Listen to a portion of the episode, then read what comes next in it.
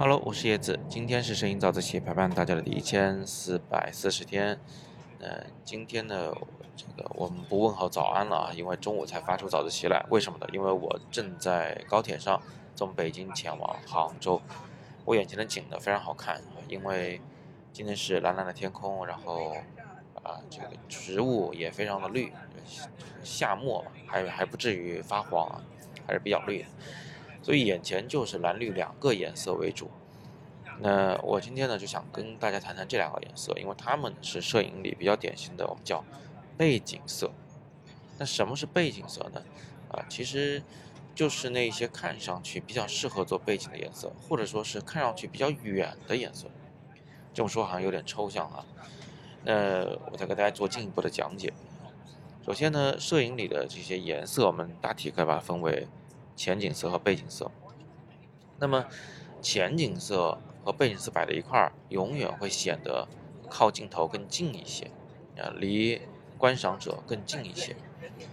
比如说，我们做一张图，这个图呢啥都没有，就是一分两半，左半边橙色，右半边是蓝色。那如果问你说，你觉得哪个颜色离你更近？呃，你可能。当然会有一点疑惑了，这这不是并排的两个东西吗？是吧？从逻辑上来说，它不存在谁离我更近的问题。但是从心理感受上，你只能觉得橙色会离你更近一些。啊，为什么会这样子呢？主要是因为蓝绿这两个颜色呢，它在生活中，在我们的这个这么多年的经验中，它就是个环境。就我们最关注的东西肯定不是它，我最关注的。可以是人，可以是动物，甚至可以是树上那个红彤彤的苹果。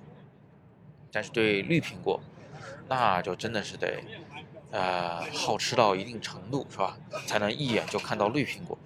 就一般人一眼看到的，应该都是比较鲜艳的这个暖色的东西。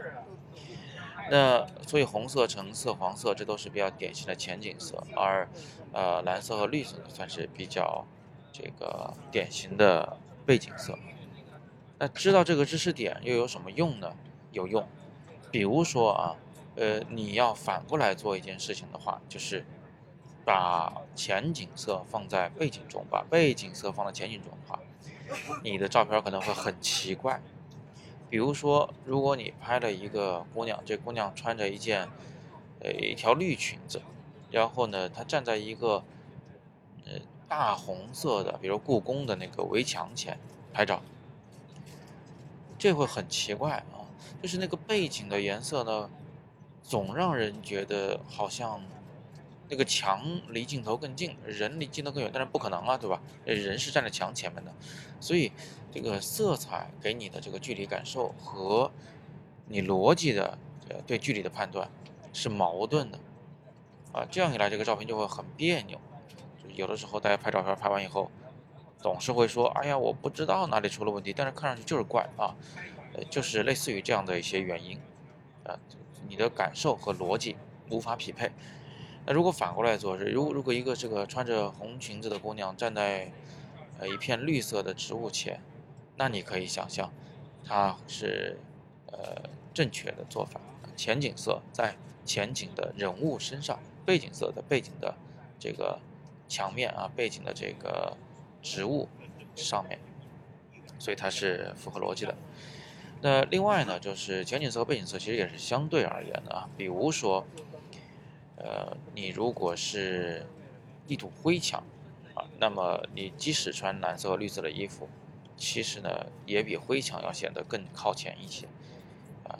呃，还有一个例子就是，如果你身后花里胡哨什么颜色都有。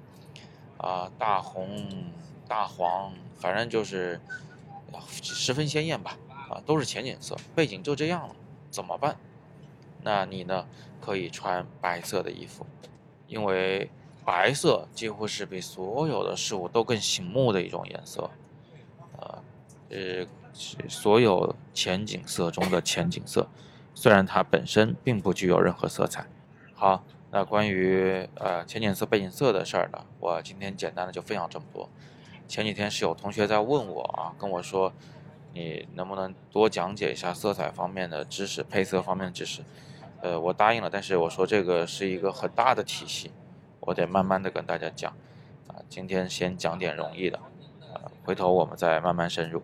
那今天就先聊到这儿了，大家有什么问题呢？依然欢迎在底部向我留言。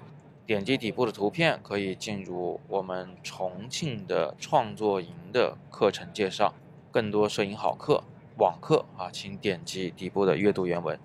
今天是摄影早自习陪伴大家的第一千四百四十天，我是叶子，每天早上六点半，微信公众号“摄影早自习”，不见不散。